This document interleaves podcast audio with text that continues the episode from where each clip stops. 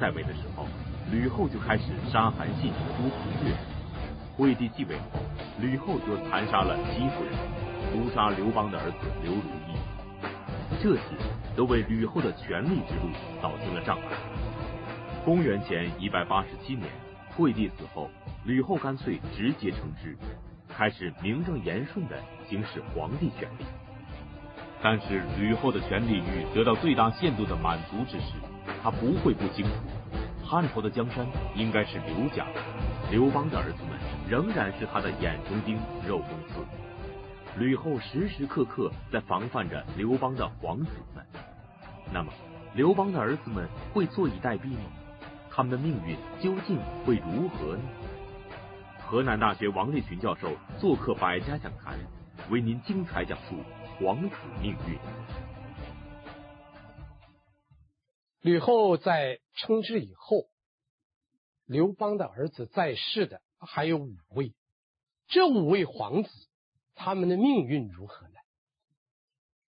这个为了讲清楚这个问题，我们先介绍一个在这之前已经故去的一个皇子，就是刘邦的叔长子。齐王刘肥，他是刘邦的第一个儿子，而且他呢，这个遭遇跟吕后的这个矛盾也比较早。这个齐王刘肥在惠帝二年的时候去朝见汉惠帝，惠帝呢看见他哥哥来了，就举了举行了一个家宴。这个家宴呢，在皇宫中间举行。而且惠帝对他哥哥很尊敬，虽然惠帝这个时候已经是做了皇帝了，但是他非要他的哥哥刘肥坐在上位。这个刘肥没有多考虑，就坐那儿了。结果他坐到上宴上以后，吕后马上就做了一个动作，他派人端来了两杯酒。放在齐王刘肥的面前，让刘肥给他敬酒。刘肥呢，就端起酒来，准备给自己的嫡母太后敬酒。因为端来了两杯，那么另一杯酒在那儿放着的时候呢，汉惠帝就随手也端起来了。惠帝觉得我哥哥向我母亲敬酒，我也跟着来祝一下寿。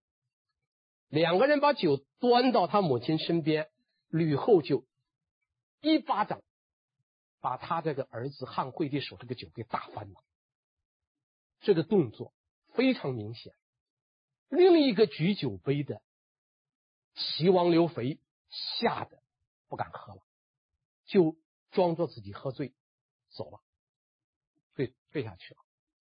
回去一打听才知道，这两杯酒。是毒酒，这下子把齐王刘肥给吓坏了。刘飞不知道自己犯的什么错，他就和他手下的人，他这次随他一块进京的有他齐国的一个内史，内史呢是管民政的，大致上相当于一个一个省的民政厅长这一个级别的，跟这个内史商量，这个内史就说啊，你做错了。错在什么地方？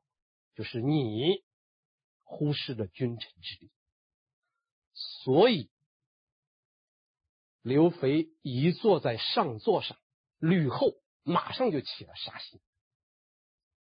这个杀心一起，这对刘肥来说，这可是一场大灾难。刘肥就心里头一直想着这个事情，心情非常不安，还是这个内史。就劝他说：“你怎么办呢？”他说：“你想想，你封为齐王，在所有的皇子中间，齐国是最大的一个国，有七十二座城。而鲁元公主，当然你弟弟是皇帝了，他这个是富甲天下了，这个就不说了。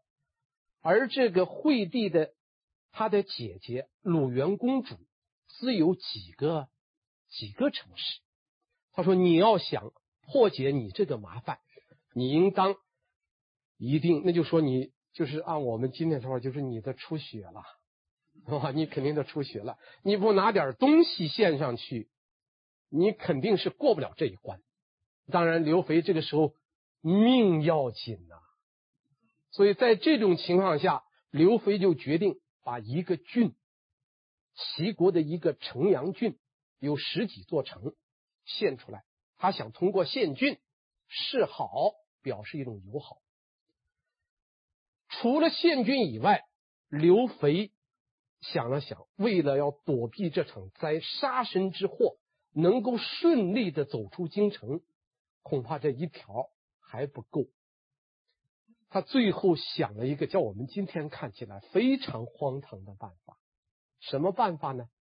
就是尊他的妹妹鲁元公主为太后。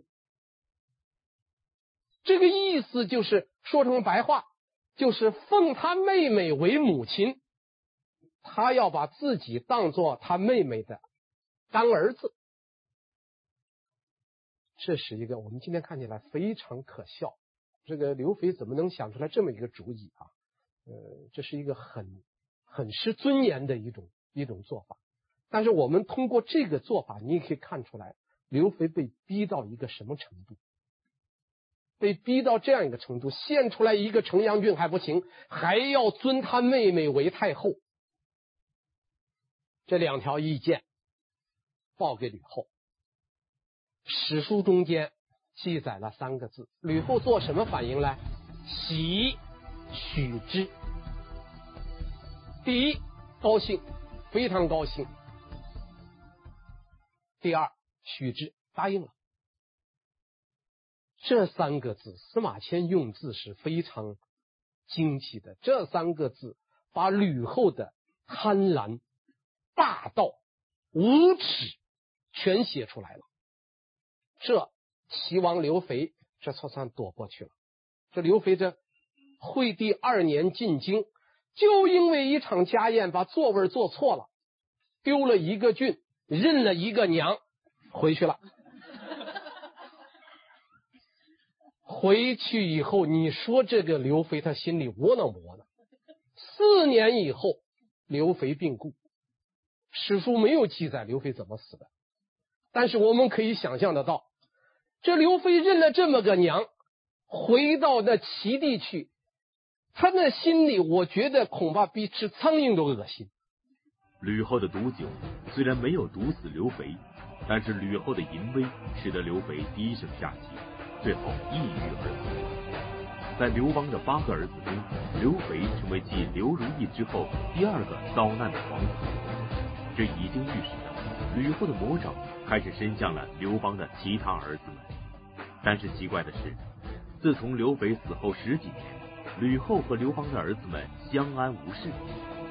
然而到了高后七年，这些皇子们却相继发生了一连串非常奇特的事情，这究竟是怎么回事呢？高后七年的正月，这个时候呢，一个赵王，我先介绍一下这个赵王啊。这个赵王不是那个赵王刘如意那个赵王，那个刘如意在惠帝元年十二月被杀。惠帝元年十二月被杀以后呢，吕后就把刘如意的一个弟弟，就是淮阳王刘友，他把这个淮阳王刘友从淮阳改封到赵国去做了第二任的赵王，就是刘邦的几个儿子中第二个就是赵王的。这个认了赵王以后吧，这个还相安无事。到了高后七年的正月，吕后突然间下令召赵王刘友进京。进京以后，赵王就带了一批他的随臣到了京城。到了京城以后，就驻扎在他的官邸里边。吕后就派人把赵王的官邸用士兵围起来，把他所有的大臣全部赶走，然后。断绝粮食供应。这个第二任赵王刘友在他的京城官邸中间，就一顿饭也吃不上。赵国的那些大臣们不忍心看着自己的赵王被饿死啊，就偷着送饭。吕后是抓着一个杀一个，抓着两个杀一双。结果赵王被迫饿了，饿了几天以后，赵王最后饿死了。什么原因呢？其实很简单，原因是吕后的那个老办法，他给惠帝娶的妻子是自己的外孙女，他给这任赵王娶的妻子是谁呢？是他吕家的娘家人。吕后当时除了给惠帝娶妻要娶他的吕家人以外，他给当时刘姓的诸侯王差不多选配的妻子都是姓吕的。他的外孙女将来是要接班当皇后，其他的娘家姓吕的一个一个都要当诸侯国的王后。当然，这些吕姓的王后啊，到了这个 刘姓的诸侯王家里边，并不本分的去做一个王后，他们仰仗了吕后的势力。仰仗了娘家的这个势力，飞扬跋扈啊！这种情况下，让这个赵王刘友很不满意，所以刘友呢，对他这个娶的这个姓吕的这个妻子很不喜欢，喜欢其他的嫔妃，这个就导致啊姓吕这个妻子啊不满意，不满意就到吕后那儿告了一个状。这个状告的非常恶毒，他说：“他说赵王刘友讲了，说姓吕的怎么能够当王呢？太后百年之后，我一定要把姓吕的全杀了。”又是这个话啊，又是这个话。当然，这个话一说，吕后就不调查了，这才有调赵王进京，派兵围着。不给供应粮食，饿死。所以这个刘友死，他是死在他姓吕的老婆的手里边。他老婆告了一状，把这一任赵王给害死了。第二任赵王死了以后十几天，吕后又下了一道命令。这个命令是调梁王刘辉接任。刘友的赵王，这是第三任赵王了。刘辉这个妻子更不得了。这个刘辉这个妻子不但是吕后的娘家人，而且他这个妻子的这个父亲是当时吕后手下最倚重的相国吕产，是吕后的左右臂啊。吕后身边最有。这个他最得力的一个是吕产，一个是吕禄。这个吕产是吕后封的相国，而刘辉的妻子呢，刚好是相国吕产的闺女，所以这个王后比那个王后更霸道。他做了两件事，让这一个刘辉就受不了。第一件事，监视。这个赵这个赵王刘辉走到哪儿，一天二十四小时都有后面跟班的人盯着监视着他，这样这任赵王就完全没有自由了。再一个，这个刘辉呢，跟那个刘友是一个毛病，偏偏不喜欢姓吕的这个老婆，又喜欢了另外一个宫女。好了，那么他这个老婆就更厉害，干脆把那个宫女给杀了。爱情也没有了，整天监视他，自由也没有了。大家都知道我们很熟悉的裴多菲那一首诗啊，“生命诚可贵，是吧？爱情价更高。若为自由故，二者皆可抛。”你说这个赵王一没有自由，二没有爱情，你说他心里是什么滋味？所以这任赵王活得非常苦。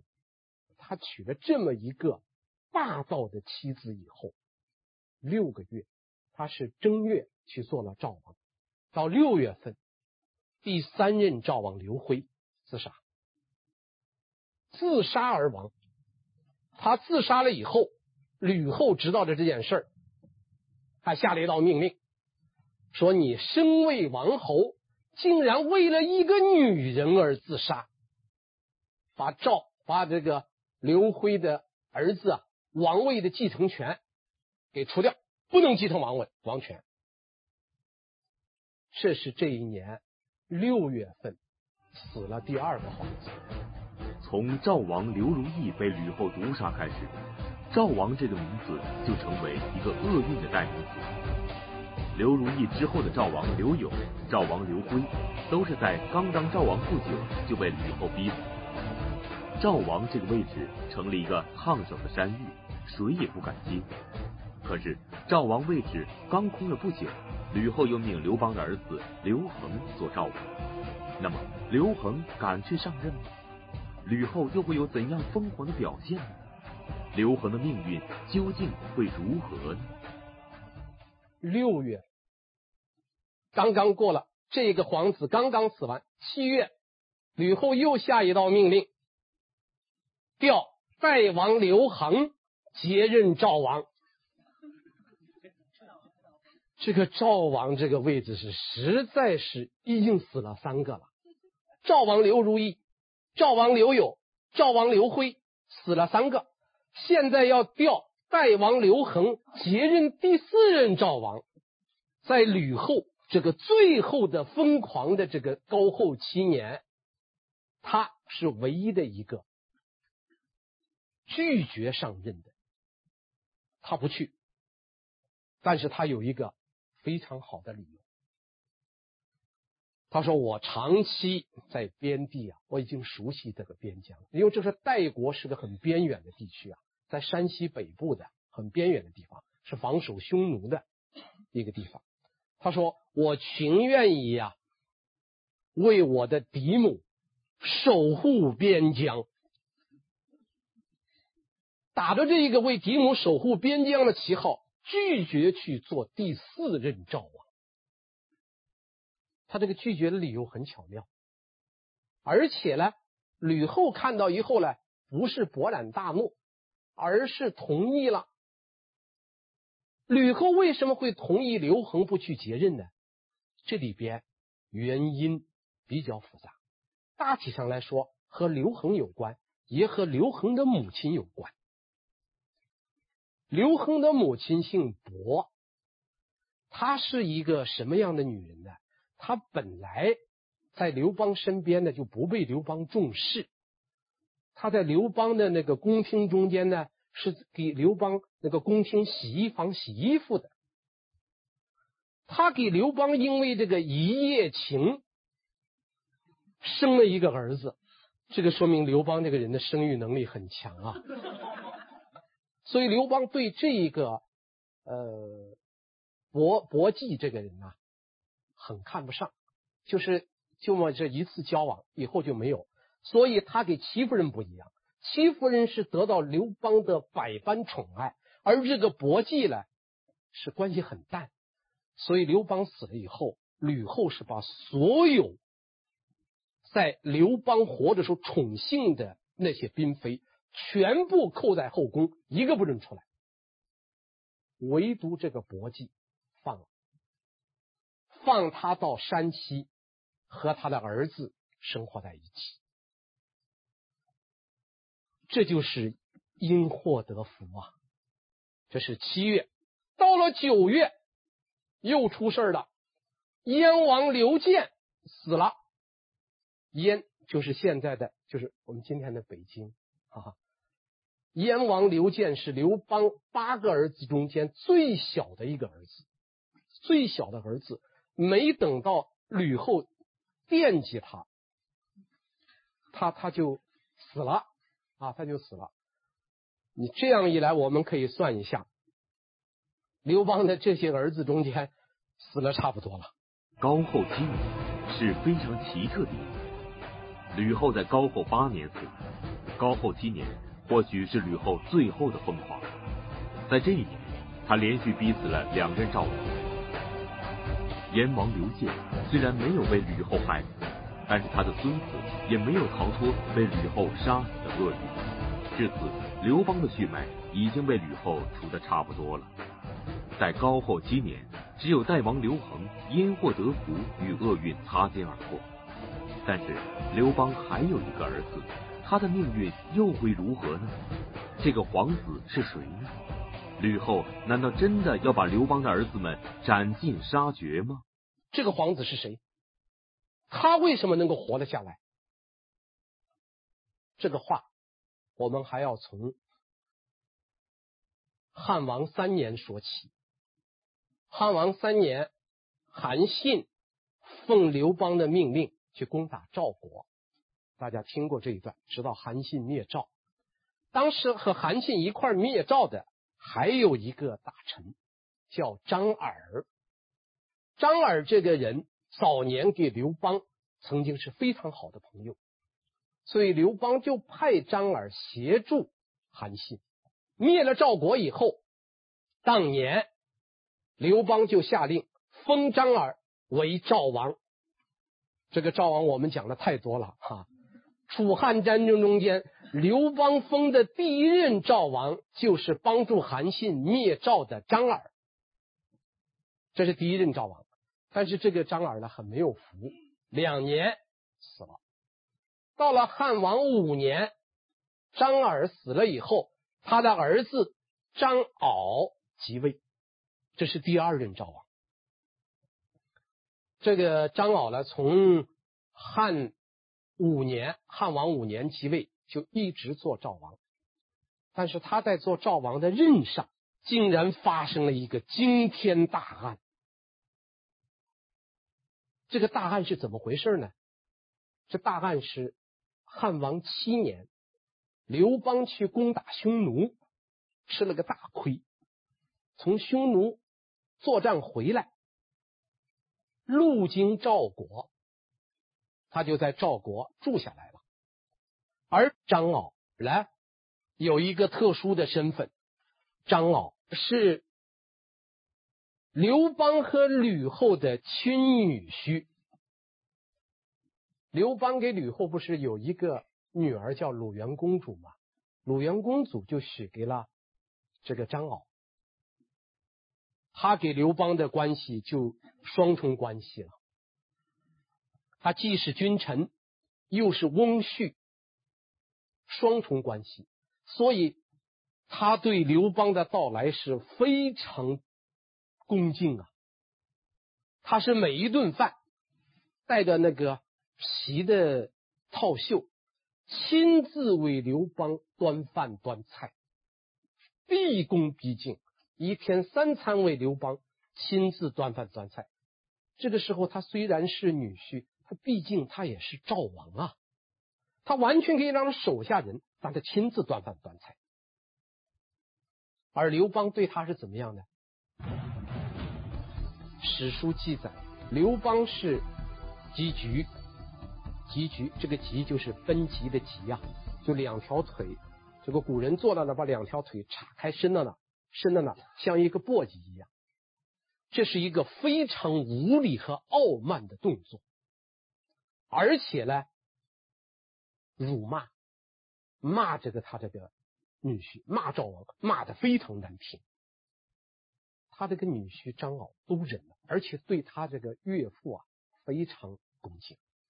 但这件事有人看不惯，看不惯的人是。赵王的国相灌高，灌高觉得你再怎么地，你是皇帝，他是赵王，你们俩有君臣关系，还有翁婿关系，你总不能这样来对待你的女婿吧？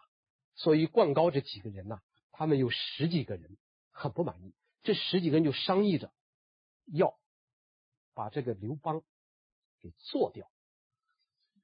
这个可是个大案子哈，这个在封建社会中间，这叫谋逆，十恶不赦之罪，这是首罪啊，首恶啊。然后他们就把这个话先汇报给赵王，赵王一听，就把指头都咬破了，起誓啊，说绝不能做这样的事情。我们张家有今天的富贵，完全是。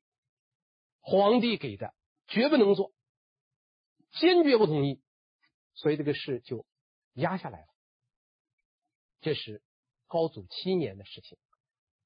但是灌高这些人这口气并没有咽下去。到了高祖八年，刘邦第二次又经过赵国，灌高这些人就说：“不要给赵王汇报了，反正赵王张郢是不会同意的，咱们就自己的悄悄的把这个事儿给做了就行了。”然后他们就在一个县，这个县呢叫柏人，柏树那个柏，柏人县。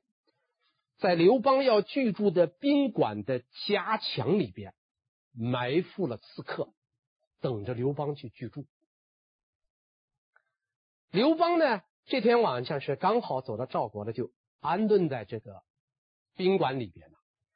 他就住到宾馆以后，刘邦突然之间感到心里边很烦躁、很不安，他就问这个县叫什么名字？就别人告诉我，这个县叫。柏人县，而这个柏树的柏，它还有一个读音，就是那个伯。哇，上古时代，伯跟那个破，逼迫的迫，这两个读音呢非常近，所以这个柏仁县呢也可以读成破人县。所以刘邦一说这个县名不好，破人是紧逼人呐、不住了，连夜就走。结果刘邦连夜走了，他竟然。非常奇特的躲过了这一劫。刘邦虽然贵为皇帝，但是他的口无遮拦也引来了杀身之祸。刘邦依靠运气却躲过了这一劫。那么，这个谋杀刘邦的计划破产以后，灌高他们还会不会对刘邦有进一步的刺杀行动呢？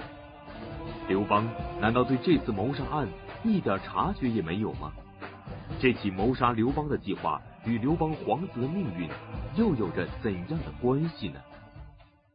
高祖八年的谋逆案没有得逞，但是这个事情赵国有人知道。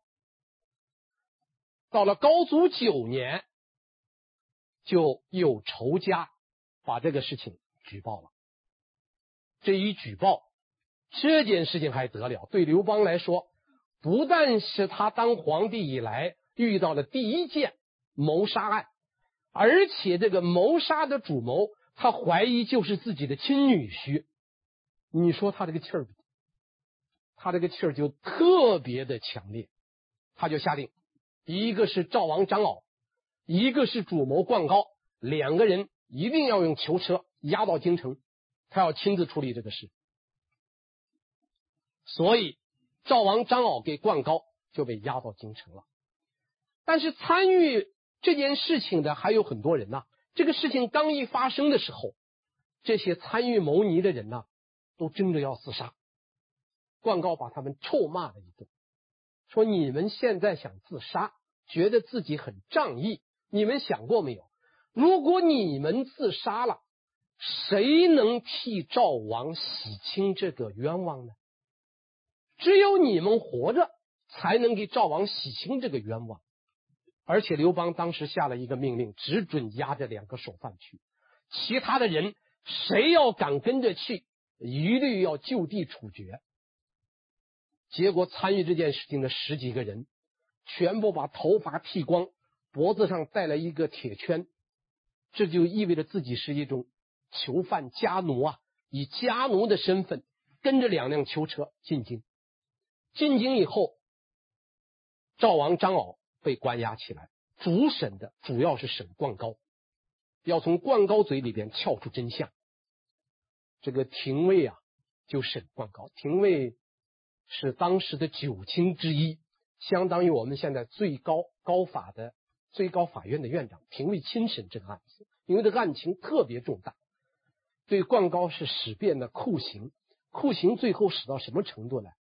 这个酷刑主要一个是鞭打，一个是针扎。这个最后到刑使到什么程度呢？就灌高的浑身就找不到一块好的皮可以针扎了。你可以想象灌高受了多少酷刑，但就灌高至死不改口，说这件事就是我为首的十几个人干的，和赵王毫无关系，一口咬定。这样，廷尉就把这个事情最后汇报给刘邦。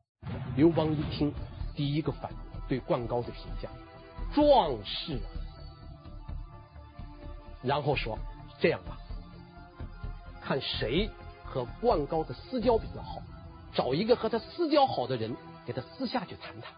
这样就找到一个人，叫谢公，排泄的谢，谢公。这谢公什么人？我们今天不知道啊。这个谢公呢，就去给灌高私下，他们是好朋友，两个人去见面了。这个灌高是用担架抬过来见这个谢公的。见面以后啊，谢公先给他叙了一番旧啊，老朋友见面，谢公也很难受。见了面以后就说，就问。他说：“你给我说说吧，到底是个怎么回事？赵王参与没有参与这件事情？”段高说：“你还不相信我吗？”他说：“这个谋逆罪是三族罪呀，父族、母族、妻族一块要被杀。我现在我父母亲，我全家的人都被绑着了，随时跟我一块要杀，我何必拿我全家的人去换一个赵王的命呢？赵王确实和这件事情没有关系。”这一说，谢公也相信了。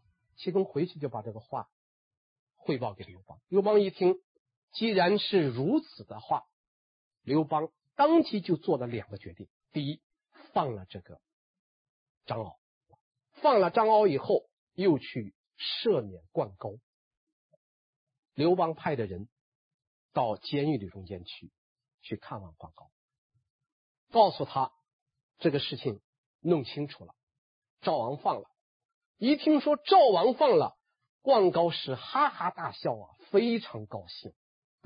他说：“我之所以咬着牙活到今天，我就是为了想洗清赵王身上的不白之冤。